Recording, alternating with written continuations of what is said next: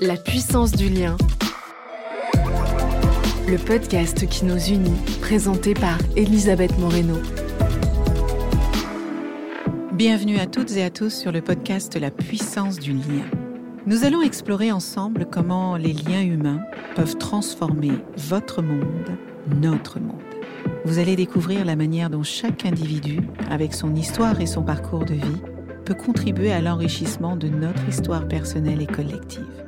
Découvrez des témoignages inspirants ou comment de simples rencontres ont transformé des parcours ordinaires en histoires extraordinaires. Bonne écoute La puissance du lien. Bonjour à toutes et à tous. J'ai l'immense plaisir de recevoir aujourd'hui Maxime. Euh, je ne vais pas dire ton nom parce que je veux être certaine de ne pas l'écorcher. Rosniewski? Ben voilà. Ah, excellent. Donc je reçois aujourd'hui Maxime Rosniewski et c'est une joie immense pour plein de raisons. D'abord parce que je crois que les questions d'égalité entre les femmes et les hommes ne sont pas des sujets qui ne concernent que les femmes. Ils concernent toute la société. Ensuite parce que je suis convaincue, et je crois Maxime que c'est quelque chose que j'étais entendu dire souvent, qu'il faut absolument que les hommes s'emparent de ces sujets, qu'ils soient père ou non, qu'ils soient mari ou non, qu'ils soient frère ou non, qu'ils soient cousin, qu'ils soient oncle, peu importe. Tout le monde devrait s'intéresser à ces sujets, même quand on ne se sent pas directement concerné, tout simplement parce que c'est une question de dignité humaine. Et Maxime, tu fais partie des personnes ou des hommes que j'ai entendu parler de ce sujet de la manière la plus sincère et la plus engagée. Et c'est pour ça que la puissance du lien est absolument ravie de t'inviter. Et je te remercie d'avoir accepté. Avant de te présenter, je voudrais te demander comment tu vas. Ça va, très bien. Merci pour cette invitation.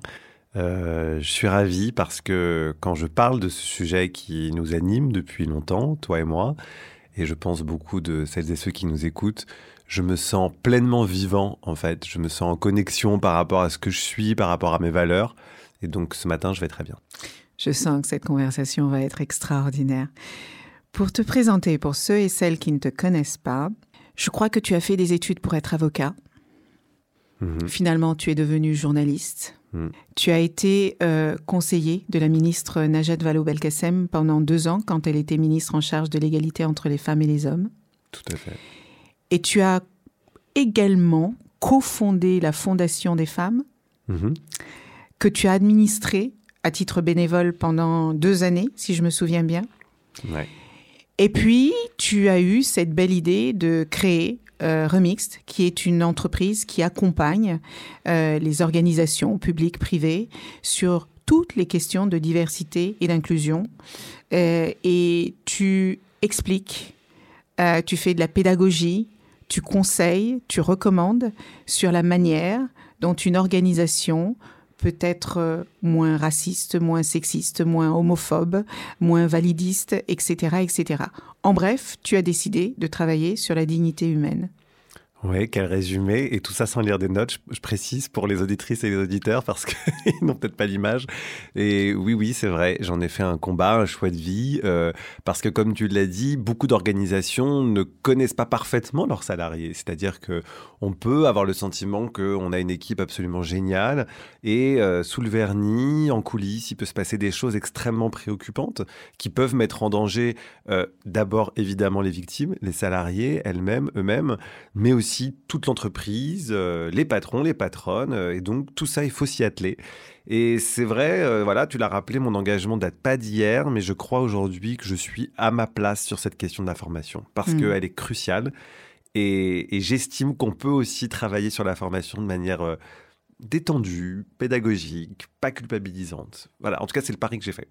Bravo, je pense que c'est ce qui fonctionne le mieux. D'abord parce que euh, on n'a pas besoin de culpabiliser les gens sur ces sujets-là, ça ne sert à rien. C'est pas ça qui fait avancer le schmilblick. Euh, beaucoup de gens ne sont pas conscients de leur propre biais. Euh, je suis convaincue comme toi que euh, l'entreprise ou en tout cas les organisations humaines ont une capacité transformationnelle extraordinaire. Mais encore faut-il savoir comment le faire et c'est pas toujours simple.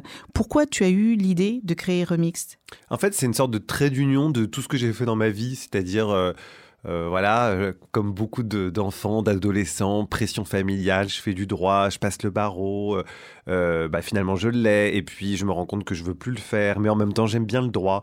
Et au fond de moi, j'ai toujours eu envie de créer des contenus. Et Remix, c'est un trait d'union entre ces deux vies-là, parce que j'ai été producteur très longtemps, j'ai produit des podcasts d'ailleurs, et, et, et Remix, voilà, c'est à la fois des contenus extrêmement exigeants juridiques, parce qu'on oublie, mais ce sont d'abord des définitions juridiques, le sexisme, le racisme, euh, le, harcèlement sexuel, il faut connaître ces définitions pour après être un salarié, une salariée exemplaire. Et dans le même temps, je me suis dit, comment je vais euh, transformer tout ça avec des contenus, en l'occurrence Remix était principalement porté par une fiction, une, sorte de mini-série euh, avec des traits humoristiques pour faire passer des messages. Et donc c'est vrai que comme je te disais en introduction, je me sens à ma place parce que c'est une sorte de mix euh, de mes différentes euh, vies professionnelles. Mhm. Mais ces sujets-là ne sont pas que des définitions, ce sont des vies humaines qu'il y a derrière. Et je suis bien placée pour savoir que, en général, les personnes qui s'engagent sur ces sujets-là ont, à un moment ou un autre, été confrontés de plein fouet euh, à ces sujets-là. Est-ce que tu peux me dire s'il y a un moment dans ta vie où tu as senti qu'il était nécessaire que tu t'empares de ce sujet et que tu fasses ta part? Oui, alors comme je l'explique dans mon bouquin, et d'ailleurs ça a été un moment assez euh, douloureux pour moi d'en parler, et je l'ai fait de manière un peu elliptique, mais j'avais besoin d'en parler, je crois qu'en fait cette sensibilité aux discriminations, elle est née avant moi, enfin c'est-à-dire qu'elle me précède, euh, parce que je porte dans mes gènes l'histoire d'une famille euh, dont beaucoup beaucoup de gens ont été déportés pendant la, Seconde Guerre mondiale. ma grand-mère, qui a été pour moi un, modèle total, a été euh, euh, interné à Drancy avant d'être miraculeusement euh, libéré de ce, camp d'internement. Elle aurait dû évidemment aller à Auschwitz. Et donc, je crois que quand on a comme ça dans ses gènes, comme beaucoup de familles ashkénazes, hein, une sorte de de fardeau, on porte cette question de la discrimination. Moi, j'ai l'impression qu'elle me précède. J'ai l'impression que dans mon ADN, il est écrit une très grande partie de ta famille, de tes ancêtres a disparu parce qu'on a décidé qu'il fallait qu'ils disparaissent, non pas parce qu'ils ont fait des choses, mais parce qu'ils sont ces personnes-là. Et donc, euh, voilà, je crois que je suis né comme ça. Et après, euh, oui, c'est l'histoire de ma vie, le fait d'avoir euh, été un petit garçon différent, d'abord très populaire dans la cour de récré, et puis après, soudainement très rejeté, puisque ça va très vite, en fait, quand on commence la préadolescence. on n'est plus la mascotte quand on s'aperçoit que celui qui faisait rire dans la cour de récré n'a pas les traits, les codes de la virilité, de la masculinité, ben on le met de côté. Et ça, c'était une souffrance extrêmement intense de perdre ses copains, euh, d'être perdu en fait. Il y a eu un élément déclencheur à ça? Comment tu as basculé de du mec le plus populaire euh, au mec harcelé? Je, je, dirais pas harcelé parce que comme on parle beaucoup de harcèlement en ce moment, oui, il faut faire attention. Je pas que la seule fois où j'étais harcelé d'ailleurs c'était par un prof, donc euh, c'est pas par les élèves. Mais euh, non, il n'y a pas eu d'élément déclencheur. C'est petit à petit, on s'est rendu compte que finalement le, Maxime sympa euh, avait des traits peut-être un peu trop féminins, n'était pas suffisamment beau, bon au foot alors qu'il n'arrêtait pas de dire qu'il l'était. Et donc petit à petit, voilà, on le met de côté. Et là, il y a un sentiment de vide, de solitude. On se cache. Euh, par exemple, je me rappelle qu'après, j'étais, euh, euh, quand j'étais toujours demi-pensionnaire, je me cachais pour pas montrer que je déjeunais seul à la cantine. Après, je revenais chez moi. Enfin, vraiment, c'est des moments assez douloureux. Donc, je me rappelle des années après que j'ai complètement enfoui parce que, par ailleurs, j'étais délégué de classe chaque année. Donc, il y avait un grand paradoxe, à la fois toujours populaire, notamment auprès des filles, mais, mais très seul. Et donc, voilà, cette sensibilité aux discriminations, elle a perduré et puis après, c'est vraiment les événements de la vie, et notamment cette rencontre avec Najat Vallaud-Belkacem qui a été un tournant, parce que quand j'ai intégré ce ministère que tu connais bien, j'ai vraiment réalisé que euh, on pouvait faire des choses très fortes, mais que je pouvais aussi continuer à faire ce travail après, et c'est ce que je fais aujourd'hui.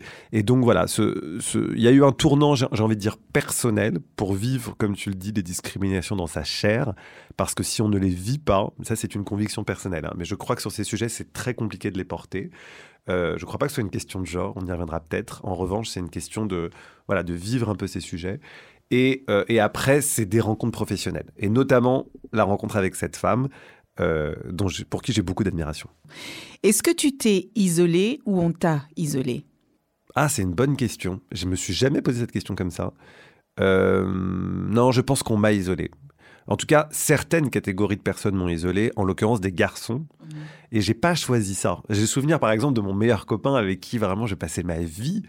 Euh, et en sixième, après cinq jours d'absence parce que j'étais malade, je suis revenu et il m'avait rié de sa vie. Mais complètement, c'est comme si j'étais, j'avais disparu du. Comme si tu n'avais jamais existé. Exactement. Et ça, ça, ça crée des traumatismes mm. après dans sa mm. vie affective, dans sa vie personnelle. Alors mm. aujourd'hui, je, je, très bien, je suis très heureux d'ailleurs.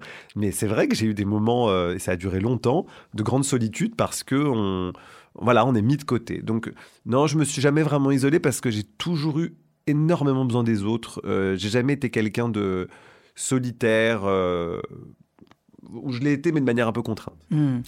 C'est très intéressant euh, cette question de l'invisibilisation de certaines catégories de personnes. Hmm. Il y a beaucoup de femmes, beaucoup de personnes de couleur, beaucoup de toutes ces personnes qu'on appelle des minorités qui euh, parfois sont totalement invisibilisés dans la société. C'est euh, euh, ce, ce, ce, magasin dans lequel tu vas rentrer et on va faire comme si on ne te voit pas et on va demander à un client qui vient après toi ce dont il a besoin. C'est cette place que tu demandes et on te dit qu'il n'y a plus de place et quelqu'un vient derrière toi et tout d'un coup la place apparaît. je sais que les minorités sont souvent invisibilisées.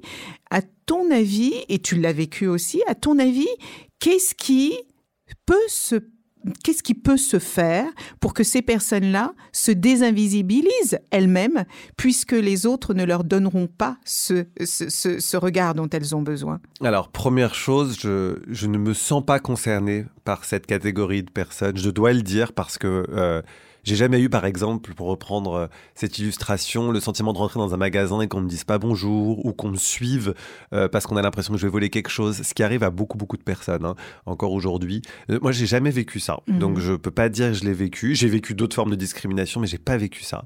Comment on réagit à ça? Alors c'est dur. Euh, j'ai plutôt tendance à penser que c'est à la société dans son ensemble de réagir et de, et de justement, on en parlait, de se former, de se transformer. C'est aussi aux proches de ces gens-là qui sont privilégiés, qui ne vivent pas les discriminations, de dire à leur cercle proche tu es comme ça, tu peux changer, voilà l'impact que tu as sur les autres. Donc c'est très concrètement, voilà, euh, un repas de Noël où on sait que son cousin, son oncle, son frère euh, est porteur de clichés. Et eh ben nous, on est dans une situation privilégiée parce qu'on n'est pas discriminé. Donc on a ce devoir finalement de les sensibiliser. Après, si on parle des personnes discriminées, c'est beaucoup plus difficile. Euh, moi, j'ai tendance à penser que le fait de déconcerter la personne en face, notamment en travaillant sur l'humour, euh, en, voilà, en, faisant une petite pirouette, en lui disant mais euh, waouh, vous m'avez pas vu, en fait, je suis en face de vous. Euh, je crois que c'est beaucoup plus puissant finalement que de rentrer en, que d'entrer pardon en confrontation directe avec cette personne. Donc ça, c'est une arme, euh, je trouve utile. Parfois, je pense que ces personnes sont tellement blessées qu'elles n'ont pas le temps de réagir. Mais ce que tu dis là, c'est qu'en fait, d'abord, il faut s'y préparer parce qu'on sait que ça peut arriver. Malheureusement, une certaine catégorie euh, de personnes sait qu'à un moment ou un autre, elle peut vivre ces discriminations. Je pense à des personnes en situation de handicap. Je pense à ce monsieur que j'avais rencontré, qui était le président euh, de l'association des personnes de petite taille, qui me mmh. disait euh, Vous ne vous rendez pas compte, madame, que parfois dans la rue, les gens nous filment et ensuite ils mettent ces vidéos sur les réseaux et ils ne se rendent pas compte de l'affront, de l'humiliation, de l'indignité de ce genre de geste. Et c'est important que tu mentionnes l'éducation parce que je pense que c'est la base et le fondement de tout. Et beaucoup, beaucoup de gens dans les entreprises euh, demandent parfois ces, formations parce qu'ils n'ont pas toujours conscience justement euh, de, de, ces gestes qui peuvent blesser parce qu'ils n'ont jamais euh, été confrontés eux-mêmes à cette, à cette situation. Et mm. Est-ce que tu peux me dire euh, si, si tu as, et je sais que tu en as, et c'est, je devrais plutôt dire, est-ce que tu peux me donner des exemples d'expériences que tu as eues, d'expériences personnelles qui t'ont donné envie de t'engager sur les questions d'égalité femmes-hommes? Pour dire les choses plus concrètement, tout à l'heure je parlais d'isolement quand j'étais petit. Euh, après, en grandissant, je me suis rendu compte que cet isolement-là, il était lié à, mon orientation sexuelle. Qu'en tant que gay, euh, je vivais des discriminations. Euh, simplement, quand on est petit, on ne sait même pas qu'on est gay, donc on ne comprend pas. On sait juste qu'on est différent, mais on ne sait pas trop ce qui se passe. les raisons pour lesquelles je me suis engagé sur l'égalité femmes-hommes, c'est tout simplement par la force du lien, sans mauvais jeu de mots, euh, qu'il existe, euh, cette force-là, on s'en passerait bien, mais, mais elle, est, elle est réelle, euh, entre le sexisme et l'homophobie. Et c'est vrai que, je le disais tout à l'heure, on a besoin de ressentir les choses dans sa chair après pour se battre et pour essayer d'endiguer les inégalités. moi, je crois qu'au tout début, c'est le fait de comprendre finalement que l'homophobie et, le sexisme ont exactement les mêmes ressorts, c'est-à-dire cette volonté d'inférioriser l'autre, de considérer qu'il y a une manière d'asseoir le pouvoir et que cette manière-là, elle doit forcément être masculine au sens viriliste, eh bien, à partir de ce moment-là, je me suis dit, oui, on peut aller vers une société meilleure, on peut aller vers une société plus bah, voilà, pacifiée, bienveillante, et on n'y arrivera que par la parité, que par l'égalité. Et là, je suis obligé de parler de quelque chose de très sensible, euh, qui est la question de pourquoi finalement les femmes amèneraient ce monde vers quelque chose de plus pacifié, de plus équilibré. Parce que dans le même temps, les féministes, et j'en fais partie, répètent toujours qu'il n'y a pas de qualité dite féminine, il n'y a pas de qualité dite masculine, c'est ce qu'on appelle l'essentialisme. Mhm. mais, mais aussi, il faut quand même voilà, le préciser, l'expérience des femmes euh, jusqu'à aujourd'hui a été faite de discrimination, de, euh, de, de, de comment dire, de, de, rabaissement, en tout cas de, aussi de commentaires, puisque en permanence, on commente leur tenue, leurs gestes, leur voix, leur façon de s'habiller, leur façon d'être. Et donc, oui, il y a une sensibilité aux discriminations, on doit le dire, qui est différente. En tout cas, pour beaucoup, beaucoup de femmes. Et donc, cette parité-là, elle est nécessaire parce qu'elle va nous amener nécessairement vers une autre manière de penser la société, vers une autre manière de penser l'autre. Et c'est pour cette raison, voilà, pour répondre à ta question, que je me suis engagé. C'est parce que dans un premier temps, j'ai compris que ce dont j'avais été victime avait les mêmes ressorts finalement, enfin en tout cas les raisons avaient les mêmes ressorts que le sexisme. Euh, euh, et après, en travaillant notamment au ministère des droits des femmes, j'ai vu finalement et j'ai rencontré plutôt des personnes qui m'ont transformé, euh, des survivantes comme on les appelle, c'est-à-dire des prostituées qui ont dit il faut abolir la prostitution. Alors ça prendrait une émission d'en parler, mais c'est un sujet qui me tient vraiment à cœur. J'ai compris ce que c'était que les inégalités salariales. Euh, euh, je suis fils de médecin. Il suffit que j'entre dans un hôpital pour comprendre que c'est pas normal en fait qu'on ait des infirmières qui soient payées une misère alors qu'elles font un travail absolument incroyable. Euh, donc voilà, les inégalités, je les ai constatées, je les ai vues. Et à un moment donné, quand on sait qu'on a la possibilité d'agir, quand on sait que ça peut mieux se passer, on ne peut pas lâcher le morceau. Parce mm. qu'il y a des combats qui sont beaucoup plus difficiles. Mm. Le réchauffement climatique, par exemple, moi j'admire énormément les militantes et militants, mais je ne pourrais pas faire ça. Parce mm. que j'aurais le sentiment de ne pas avoir d'impact au quotidien. Alors que sur les, les inégalités femmes-hommes, on peut agir. Mais on est en 2024. Euh, il y a un rapport du Haut Conseil à l'égalité qui vient d'être publié et qui dit que euh, on régresse sur certains sujets, que le sexisme est de plus en plus prégnant, de plus en plus euh, euh, présent dans nos sociétés. Qu'est-ce que tu penses de ça? On est, on est en France, euh, il y a beaucoup de choses qui ont été faites, il y a de plus en plus de sensibilisation sur les sujets. je, n'arrive pas véritablement à m'expliquer comment, à la fois, on a des jeunes générations qui sont de plus en plus conscientes de, de l'injustice de ces inégalités et en même temps, on a de plus en plus de masculinistes et on a de plus en plus et aussi des femmes euh, euh, qui rentrent dans un certain conservatisme.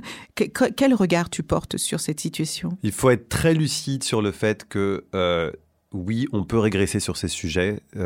comme on le dit souvent en matière d'égalité femmes-hommes, quand on ne progresse pas, on stagne pas, on recule. Et c'est un peu ce qu'on est en train de vivre. Cette fameuse phrase de Simone de Beauvoir. Absolument. Et ça doit vraiment nous interpeller parce que, comme tu l'as dit, il y a un décalage entre cette génération beaucoup plus exigeante. Euh, mes clients me le disent, hein, ils arrivent dans les entreprises, elles arrivent avec des... Des, revendications euh, qui sont d'ailleurs tout à fait légitimes et que nous n'avions pas quand on arrivait sur le mm. marché du travail, notamment en termes d'égalité salariale, d'intolérance totale au sexisme dit ordinaire. Mais de l'autre côté, comme cette radicalité commence à s'instaurer, on a effectivement des personnes en face qui, elles aussi, se radicalisent parce qu'elles ne supportent pas que le ton soit plus véhément en face. Et je crois que c'est exactement ce qui est en train de se passer, c'est-à-dire une espèce de bipolarisation entre celles et ceux qui croient vraiment dur comme fer et les autres, alors qu'avant on avait un ventre mou un peu plus fort. Mmh. Donc je suis pas si pessimiste que ça, parce que je crois que euh, ça va se résoudre par un travail de pédagogie, Mm. euh, d'ouverture d'esprit vis-à-vis de celles et ceux qui ne sont pas encore convaincus par ces sujets. Alors, je ne parle pas des 10-15% pour qui c'est absolument impossible de faire bouger les lignes. Voilà, Mm. c'est des gens qui sont fondamentalement masculinistes, des femmes qui pensent fondamentalement que leur place est au foyer. Il y a vraiment rien à faire. Il faut Mhm. pas perdre de temps finalement avec ces personnes-là. En revanche, il y a un ventre mou dont je parle souvent qui lui est extrêmement intéressant parce que on peut vraiment à son niveau et vraiment chaque personne qui nous écoute doit se dire je peux faire changer d'avis cette personne mais peut-être et c'est ce fameux pas de côté dont je parle beaucoup beaucoup d'ailleurs dans mon bouquin ce pas de côté qui fait que en s'adressant différemment, en utilisant une autre forme, le fond ne change pas, hein, mais en changeant la forme, on peut essayer de convaincre plus de monde. Le bouquin dont tu parles, c'est un essai que tu as publié, je crois, l'année dernière, Ouais. qui s'appelle Le petit manuel du féminisme au quotidien, que je vous recommande chaleureusement parce qu'il se lit comme du petit lait. Je ne sais pas si le petit lait se lit, mais je trouvais que c'était joli euh, comme phrase. Euh, beaucoup d'hommes euh, sont de plus en plus conscients du rôle qu'ils ont à jouer dans la société et sur ces sujets-là en particulier. Est-ce que tu penses que les hommes ont peur de l'émancipation des femmes? Je crois pas qu'ils ont peur de l'émancipation des femmes, je crois qu'ils ont peur pour eux-mêmes, ce qui est différent. Mhm. Et c'est un grand sujet, un peu tabou, Mhm. euh, qui monte beaucoup d'ailleurs depuis un an, ce qu'on appelle la gender fatigue, c'est-à-dire le fait que euh, on entend de plus en plus, notamment dans les entreprises, je suis contre les quotas. On parle trop d'égalité entre les femmes et les hommes. Je vais perdre mon poste parce que, ou plutôt, je ne vais pas accéder au poste d'après parce qu'une femme va me prendre ma place. Enfin, c'est des questionnements qui sont extrêmement vivaces. Et pour revenir euh, à ce que je disais à l'instant, il y a deux écoles. Soit on considère que ces personnes-là sont à la ramasse, qu'elles n'ont rien compris, qu'elles ne, pichent pas au mouvement euh, égalitariste qu'on est en train de vivre, soit on constate que peut-être la pédagogie n'a pas été faite suffisamment euh, pour euh, essayer de faire en sorte qu'ils comprennent, euh, et elles comprennent, parce que des femmes aussi sont concernées, ce mouvement vers l'égalité. Donc je crois que le problème est vraiment là. À mon avis, les hommes n'ont pas peur pour les autres, ils n'ont pas peur de l'émancipation des femmes, en tout cas une grande majorité d'entre eux. Ils ont peur, en tout cas certains pour eux-mêmes. Et ils s'interrogent aussi sur cette notion de privilège. Et ils se disent, est-ce que je suis privilégié? Bah oui, même si c'est dur pour le comprendre parce que tout le monde n'est pas né euh, avec la même euh, cuillère en or dans la bouche, quoi. Donc il y a des hommes qui ont beaucoup souffert et j'en suis conscient. Mais comme je le dis souvent, à difficulté égale, les femmes partent toujours un peu en retard sur la ligne de départ. C'est comme ça. Et donc oui, cette position de privilégié, il faut la comprendre, mais c'est long. Et je pense que peut-être que les féministes se sont un peu trompés en se disant après MeToo, ça va aller mieux, il y a un réveil et tout le monde va épouser notre cause. Ça se passe pas comme ça. Mhm. En fait, quand il y a un- une grande vague, bah, il faut accompagner la vague. Mhm. On peut pas euh, juste envoyer comme ça, parfois sur des plateaux télé, comme je l'ai beaucoup vu, des militantes qui, euh, dont je partage souvent 99,9% des combats, mais qui, dans leur forme, dans la manière de s'exprimer, n'ont peut-être pas suffisamment les mots pour s'adresser à tout le monde. Et Mhm. je sais que je vais pas me faire des amis en disant ça, mais c'est vraiment ma conviction. Euh, avec l'expérience qui est la tienne, euh, euh, dans ton engagement au travers de Remix et tout ce que tu apportes autour de toi, quelles sont les trois, les trois choses qui n'ont pas encore été mises en place, qui pourraient considérablement accélérer cette égalité entre les femmes et les hommes dans notre société? Partout, hein, pas seulement au travail. Partout, Ouais. de manière totalement ouverte. Tu as une baguette magique Ouais, ouais, ouais. pour que demain, Mm. tout le monde considère que tout le monde a le droit euh, au, même, au même droit, au- Mm. de manière concrète et pratique. Qu'est-ce que tu ferais? Alors les trois, je vais dire un, éducation, deux, entreprise, trois, culture. Je prends ces trois-là. Alors, une action, éducation, une, éducation, une culture. euh, Alors, éducation, il faut absolument vérifier que les enfants ont des sensibilisations dès l'école à l'égalité femmes-hommes. On avait essayé de le faire en 2013 avec Najat Vallaud-Belkacem, avec les ABCD de l'égalité. Ça n'a pas été fait. Depuis, on a perdu beaucoup de temps. Ces séances-là, malheureusement, enfin, heureusement, pardon, existent, mais malheureusement, elles ne sont pas toujours appliquées. Donc là, je m'adresse aux parents qui nous écoutent, aux grands-parents. Parlez-en au corps enseignant, parlez-en aux directeurs et aux directrices d'établissement. Il faut parler d'égalité. Et là, je ne parle pas d'éducation sexuelle, hein, parce que Mm. souvent on confond les deux. Il faut parler d'égalité entre les filles et les garçons dès l'école. C'est pas de la sphère privée, ça appartient à l'école de le faire et c'est dans le code de l'éducation. Donc c'est Mm. pas une option, c'est une obligation. Première chose. C'est une obligation, mais malheureusement, et tu as raison de le souligner, beaucoup d'établissements n'appliquent pas cette euh, obligation. Et on a encore euh, un grand chemin à faire et c'est intéressant de, de, demander aux parents et aux grands-parents de, sensibiliser les écoles qui ne le font pas parce que Nelson Mandela disait que l'éducation est l'arme la plus puissante qui soit pour transformer les choses. C'est vrai, mais quand on n'a pas accès à cette éducation, eh bien c'est compliqué. Oui, et on pourrait parler euh, d'ailleurs de celles, surtout celles d'ailleurs, qui n'ont pas accès à cette éducation et qui nous envient. Mais euh, là, j'ouvre une parenthèse vraiment très importante, c'est qu'au moment des ABCD de l'égalité, c'est pas tant finalement euh, les fascistes, parce qu'il faut, faut, les appeler comme ça, hein, parce que c'était très très violent à l'époque, qui ont enterré les ABCD d'égalité, c'est la non-mobilisation de, celles et ceux qui mmh. étaient pour. Et c'est mmh. très important de comprendre ça. Ne vous dites jamais que les choses sont OK, que ça se passe bien, que vous allez pouvoir rester chez vous euh, le soir tranquillement sans prendre votre part à ce chemin vers l'égalité. Vraiment, c'est indispensable d'agir. Et sur la question de l'éducation, il faut se bouger, il faut vérifier ce qui se passe dans l'école de vos enfants, parce que sinon ça n'avancera pas vraiment. Mmh. Donc si vous y croyez, faites-le. Ça, c'est vraiment un point très important. Donc ça, sur l'éducation, on fait ça dans l'entreprise, bah là, je vais évidemment prêcher pour ma paroisse et, pour euh, mon travail au quotidien. Il faut former parce qu'on pense beaucoup aux sanctions, on pense beaucoup à des initiatives, on va dire symboliques. Le 8 mars, on va faire euh, une très belle journée, etc. Journée internationale pour les droits des femmes, mais c'est pas suffisant.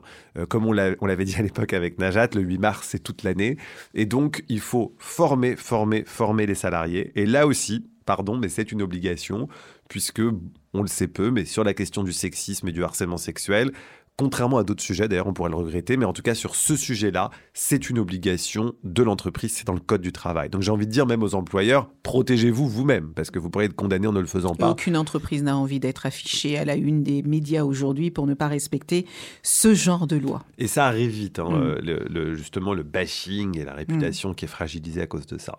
Et euh, le troisième point, je dirais la culture, parce que comme je le dis souvent, euh, la carte bleue, mm. c'est une arme redoutable pour changer euh, les mentalités. moi, j'adore par exemple aller dans ma librairie de quartier ou dans un magasin de jouets et fouiller un peu, ou même regarder sur Internet. Il y a une collection par exemple que j'adore qui s'appelle On ne compte pas pour du beurre, avec des histoires de familles monoparentales, homoparentales, avec des femmes fortes. Et la culture est vraiment une arme mais redoutable quand on mm. voit ce que Beyoncé, bon, avec toutes les limites qu'on pourrait apporter, mais ce que Beyoncé a apporté, par exemple, au combat féministe, euh, euh, ce que euh, les, chanteuses aujourd'hui, les comédiennes, pas toutes malheureusement, mais, mais font pour bouger les lignes, il faut absolument s'inspirer voilà, de rôles modèles, de récits d'imaginaire mmh. qui amènent les enfants, les adolescents et même les adultes vers la possibilité de se projeter vers un ailleurs. Et en ça, la culture, comme elle comment dire, la culture finalement, elle peut dessiner ce qui n'existe pas aujourd'hui et un idéal vers lequel on pourrait aller. Et donc, en ça, c'est une arme vraiment redoutable. Hmm. Je partage tout ça. L'éducation, la culture et l'entreprise. Et hmm. finalement, tout le monde a sa pierre à apporter à l'édifice d'une société un peu plus juste et, euh, où chacun trouve sa place. Tu as parlé au début de notre échange de ta grand-mère. Ouais. Attention, je vais pleurer là. Hein. Pourquoi? Ah, parce que c'était une femme incroyable. Euh, déjà, en plus, il y a quelque chose de très particulier, c'est qu'on était nés le même jour. Donc, j'ai pas fait un anniversaire sans elle, euh, enfin, jusqu'à ce qu'elle nous quitte. Euh. Elle a vécu jusqu'à 96 ans. d'ailleurs, il y a eu des études hein, qui ont été faites sur les femmes ashkénazes qui vivent plus longtemps parce que finalement, après avoir survécu, elles s'accrochent à la vie. Et, et voilà, et ma grand-mère, finalement, c'était quelqu'un de j'allais dire de très simple, mais dans, dans la beauté justement de la simplicité, c'est-à-dire de quelqu'un qui, qui aime juste prendre soin des autres, de ses enfants, de ses petits-enfants, de ses arrière-petits-enfants. Elle comprenait pas toujours ce que je faisais. Bon, même mes parents comprennent pas toujours ce que je fais parce que j'ai eu plusieurs vies, mais euh, elle était juste fière en fait. Et, et ah, elle me manque tellement. En fait, euh, hier, je pensais à elle, je me disais, mais son odeur me manque. Là, c'est. Je regardais des photos et j'avais l'impression que l'odeur sortait de l'écran. Enfin, c'était hmm. très bizarre comme euh, sensation.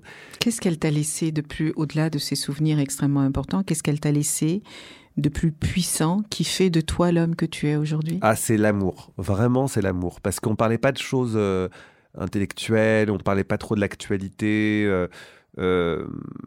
vraiment l'amour le, et le, le, la force du, j'allais dire la force du lien, mais oui, c'est ça, la mm. force du lien, de, de la considération qu'on a pour l'autre, même si c'était une femme très pudique, mais ouais, et puis, et puis une certaine forme d'humour aussi, cette capacité à rire, même dans des moments très compliqués. Et c'est vrai que dans les moments où je vais mal, je me dis, ma grand-mère, après ce qu'elle a vécu, les, années 40, cachée à Paris, puisqu'elle se cachait vraiment euh, euh, en sortant de Drancy, elle n'a pas quitté Paris, donc c'était fou en fait ce qu'elle a traversé. Euh, je me dis, mais voilà, en fait, tout est possible. Hmm. Certes, on est dans un monde compliqué, mais j'ai beaucoup de choses à accomplir, beaucoup de choses à faire et je lui dois, entre guillemets. Hmm. Euh, donc oui, c'est quelqu'un de... Mon autre grand-mère aussi, hein, j'en parle pas assez. C'est vrai que je l'ai un peu moins connue quand même, hein, jusqu'à mes, mes, 15 ans. C'était une femme d'ailleurs incroyable, très drôle aussi dans son genre. Euh, mais mais l'autre, voilà, m'a apporté cette, cette force euh, vraiment qui est parfois très réparatrice. Hmm. C'est un très bel hommage. Quand tu as parlé tout à l'heure de culture, j'ai pensé que tu allais parler de la représentation des rôles modèles. Hmm. Euh, ces personnes qui rendent possible ce que l'on croit impossible parce qu'elles euh, parviennent à briser des plafonds de verre, parce qu'elles parviennent à des exploits qui n'étaient pas censés euh, leur, leur appartenir. Est-ce que, au-delà de tes deux grands-mères, il y a des femmes qui t'ont particulièrement inspiré ou des hommes? Oui, je pense à une femme vraiment qui, pour moi, au-dessus, enfin, dans ma vie, hein, je parle vraiment de, mon point de vue, euh, au-dessus de tout, qui est vraiment une boussole dans ma vie, c'est Malala Yousafzai, qui est donc cette militante euh, pakistanaise, mmh. prix, Nobel de, la paix, plus jeune mmh. prix Nobel de la paix, qui donc s'est battue euh, avant son attaque, c'est important de le rappeler, avant et après. Pour la scolarisation. C'est pour ça qu'elle a été attaquée. Attaquée par des talibans, elle a mmh. failli mourir hein, puisqu'elle a reçu une balle dans la tête. Et que son père a perdu la vie. Absolument.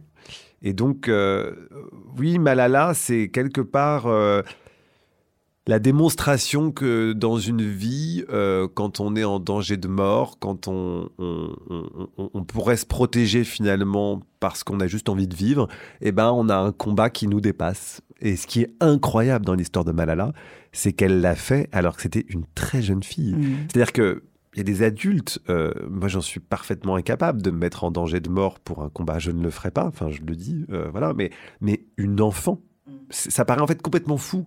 Et à chaque fois que je me replonge dans son histoire, voilà, je, je me dis qu'elle qu'elle nous. Oui, c'est vraiment une guide en fait. C'est une, c'est plus qu'un symbole. C'est, je sais pas, c'est quelqu'un d'absolument extraordinaire. C'est intéressant ce que tu dis sur l'âge. Il n'y a pas d'âge pour s'engager. Je pense que Malala Yousafzai et euh, quelqu'un comme Greta Thunberg euh, euh, s'engager à des âges aussi jeunes, de manière aussi déterminée mm. et porter des combats comme elles l'ont fait, c'est absolument admirable et c'est probablement l'une des qualités les plus extraordinaires de cette jeune génération qui moi me fascine parce que ils ont ils et elles ont un courage euh, qui est juste admirable et qui nous met face à nos responsabilités, nous, en tant qu'adultes. Euh, Est-ce que euh, tu pourrais me dire quels sont, voilà, on est au début de l'année 2024, quels sont tes espoirs et tes aspirations pour l'année qui vient en ce qui concerne l'égalité entre les femmes et les hommes? Mmh, Je crois que l'espoir principal, c'est exactement celui que tu viens de décrire, c'est-à-dire c'est cette génération qui qui est né avec la crise. C'est pas pour rien hein, qu'il et elle sont autant engagés, c'est parce que euh, il y a eu moins de confort, je pense, euh, dans leur vie que dans la nôtre. Euh, ces jeunes, par exemple, qui ont connu aussi l'enfermement du Covid, à un âge où on a envie de sortir, où on a envie de se bouger, et donc leur mobilisation me, oui, me pousse à y croire parce que je crois que ma génération, moi je vais avoir 40 ans, cette génération-là n'aurait pas eu autant de, il y a eu hein, évidemment des générations très comme ça euh, mobilisées euh, avec beaucoup de force, euh, mai 68, etc. Mais là, je sens quand même quelque chose qui, comme dirait Ségolène Royal, qui s'est levé et qui ne qui va qui va pas retomber en tout cas, pas tout de suite. Je pensais pas que je citerais Ségolène Royal ce matin, c'était possible. Et donc oui, cette génération-là me donne envie d'y croire, plus d'ailleurs que peut-être euh, le reste de la société, où je pense que là, il y a une certaine lenteur qui parfois m'agace, un certain renoncement, même parfois une certaine hypocrisie. C'est-à-dire, euh, je trouve ça très compliqué aujourd'hui pour nos responsables politiques français, européens, de dire euh, l'égalité femmes-hommes, c'est une cause, c'est la grande cause, mais derrière les moyens ne suivent pas. Par exemple, on est dans un pays où le ministère des droits des femmes n'est toujours pas un ministère de, de plein exercice, euh, alors que ça l'était quand il a été réhabilité euh, avec Najat Vallaud-Belkacem d'ailleurs, puisqu'il avait disparu. Donc euh, il y a beaucoup de raisons qui parfois me font douter, mais cette génération-là me donne envie d'y croire. Et, et, il faut compter sur leur mobilisation. Et il faut surtout pas leur dire qu'ils en font trop. Ça, vraiment, j'ai du mal avec ça. Mmh. voilà, quand on est jeune, voilà, on est fougueux, on a envie que ça bouge. Et, il faut laisser ce mouvement se, s'accomplir. Je, je, suis bien placée pour savoir que euh, si on avait davantage de volonté, si on était plus sincère sur cet engagement. Moi, je pense qu'on devrait considérer l'égalité femmes-hommes, ou en tout cas les inégalités faites à la moitié de la planète, si on les considérait comme un véritable fléau, comme une véritable pandémie, on trouverait le vaccin. Et, c'est pour ça, euh, je crois qu'il est important de rappeler aux femmes, et, tu l'as un peu mentionné tout à l'heure, mais cette phrase de Simone de Beauvoir qui dit que il suffira d'une crise politique, économique ou religieuse pour que ces droits reculent, et on le voit euh, tous les jours. On le voit partout. Euh, se dire qu'on ne peut pas aller à l'école parce qu'on est une fille, ça peut paraître absurde en 2024, mais c'est une réalité. Euh, les inégalités de salaire euh, en 2024, c'est une absurdité. ces interdictions larvées, non dites, mais qui existent dans notre société et pas en Iran ou en Afghanistan, mais en France, c'est une absurdité. Et, et c'est pour ça que, voilà, on en revient au début de notre conversation tout le monde doit se sentir responsable si on veut voir ce sujet avancer. Est-ce que tu peux recommander à nos auditeurs et auditrices, au-delà de, euh, du petit manuel du féminisme au quotidien, une lecture ou un, film ou un mmh. documentaire qui pourrait euh, les aider à avancer dans leur compréhension de ce sujet? Oui, j'en ai plein qui me viennent. Euh, l'un des livres là récemment que j'ai lu qui m'a transformé, c'est La volonté de changer de Bell Hooks. Euh, qui est donc cette euh, écrivaine qui nous a quitté il y a peu de temps, américaine, noire américaine, euh, militante euh, pour, euh, pour, euh, pour, enfin, militante pour l'égalité femmes-hommes, mais aussi contre toutes les formes de discrimination, puisqu'en tant que femme noire, elle était doublement concernée. C'est un livre très très puissant parce que il donne beaucoup de clés, mais surtout, je trouve que Bell Hooks parle de, de, des hommes différemment. C'est-à-dire, mhm. elle en parle de manière inclusive et elle explique à quel point aussi on a besoin d'eux. Et c'est un discours que j'avais du mal à trouver en fait dans les récits féministes, et ça m'a fait beaucoup de bien. Et puis, elle parle aussi beaucoup justement d'amour, de liens, de voilà, elle, parle finalement d'égalité femmes de manière pas du tout naïve, mais de manière vraiment résolument positive, en mettant euh, tout ce que ça va nous apporter. Et, puis c'est tellement bien écrit, c'est tellement bien documenté. Enfin bon, faut lire tout Bell Hooks de toute façon parce que c'est d'une force incroyable. Plus récemment. Euh, le livre évidemment de, de Sino, euh, Triste Tigre, qui est un livre incroyable sur, sur, le, sur le viol, sur l'inceste. je recommande vraiment très très fortement. Euh, en documentaire, euh, oh là là, il y en a tellement. Euh, mais tiens, là, je vais parler d'une fiction. J'en parle tout le temps et désolé si elle est un peu hors sujet parce que là, elle parle plus de. Enfin, c'est quand même lié, on en a parlé au début de l'émission, mais elle parle plus de, des personnes LGBT. Mais tout à l'heure, d'ailleurs, j'ouvre une parenthèse avant de donner le nom de cette fiction, mais tu, tu parlais de représentation. Et je voudrais dire que ce que fait Netflix depuis quelques années, en termes d'imaginaire, en termes de représentation, est incroyable. Netflix a des défauts. Euh, je ne veux pas faire l'apologie de Netflix, mais si, on mesure, comme l'a fait 20 minutes récemment dans un article, le nombre de personnes, pardon, oui, de personnages principaux qui sont des femmes, qui sont des, je déteste cette expression, mais on va le comprendre, issus de la diversité, parce que bon, on sait pas trop la définir. En fait, ils sont, ces personnages sont, ces personnages, pardon, sont majoritaires dans les fictions de Netflix. Là où ils sont totalement minoritaires et de très loin dans les mmh. fictions qu'on a sur les chaînes hertziennes, les grandes mmh. chaînes de télévision françaises. Donc, Là-dessus, vraiment, bravo. Et dans les séries Netflix, il y en a une qui a attiré mon attention particulièrement, c'est Heartstopper, qui parle d'un couple d'adolescents garçons euh, entourés d'autres personnes LGBT, mais qui tombent amoureux l'un de l'autre. Et c'est une série qui m'a complètement fait chavirer parce que si j'avais eu cette série-là quand j'étais jeune, euh, ça aurait tout changé dans ma vie. Mais vraiment tout. C'est pour ça on me dit la force de l'imaginaire, mais je me serais accepté beaucoup plus tôt. Je, me serais dit, mais en fait, c'est génial de tomber amoureux, j'ai pas honte de moi. Et cette série, elle se regarde en famille, elle se regarde entre potes, euh, vous pouvez la regarder avec vos enfants. Heartstopper sur, euh, sur Netflix et c'est absolument génial parce que tout est positif dans cette série. Rien ne va mal et ça fait du bien. Oui, il y a des choses qui vont mal pour les LGBT, mais de temps en temps, on a besoin de récits positifs. La force de la culture pour changer notre regard sur le monde. Je termine avec cette question. La puissance du lien, c'est évidemment les liens humains. C'est ces rencontres qui changent notre vie. Est-ce que hmm. tu peux nous parler d'une rencontre qui a changé ta vie?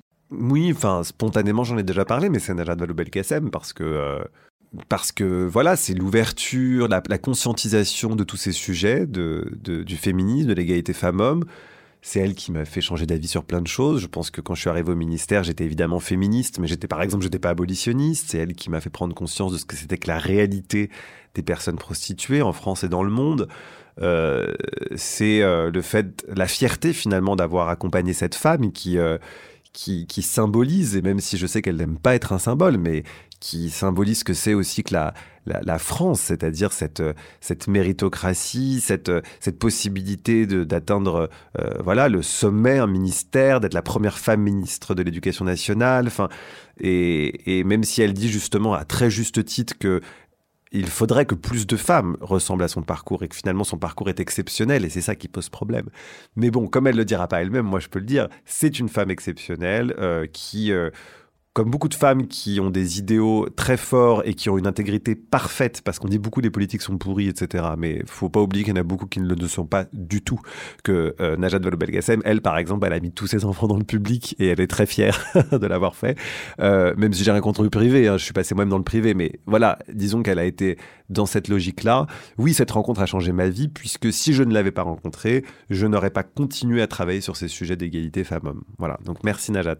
Merci pour ce bel hommage à Najat Vallaud-Belkacem. Merci à toutes ces personnes qui s'engagent sur ces sujets. Merci Maxime pour faire ta part et au plaisir de te retrouver très bientôt. Avec joie.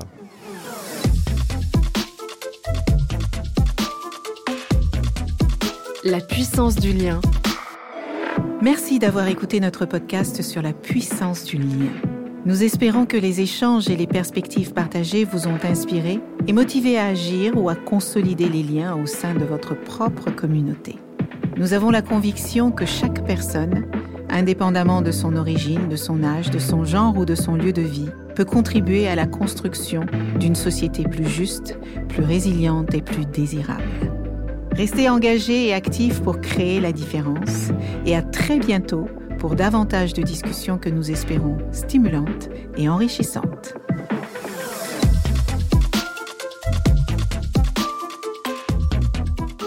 Rendez-vous sur le site lapuissancedulien.org pour découvrir l'association qui œuvre pour le renforcement des liens humains. Et si vous aimez, soutenez, commentez et partagez.